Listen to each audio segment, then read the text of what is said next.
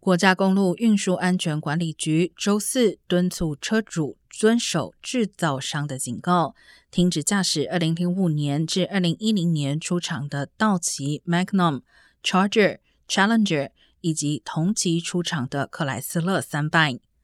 过去七个月中，2010年产的道奇 Charger 发生三起可能与高田安全气囊缺陷有关的致命意外。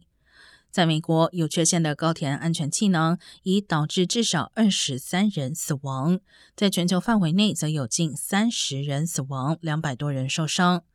所有车主应立即检查是否有相关召回通知，并立即联系经销商安排免费维修。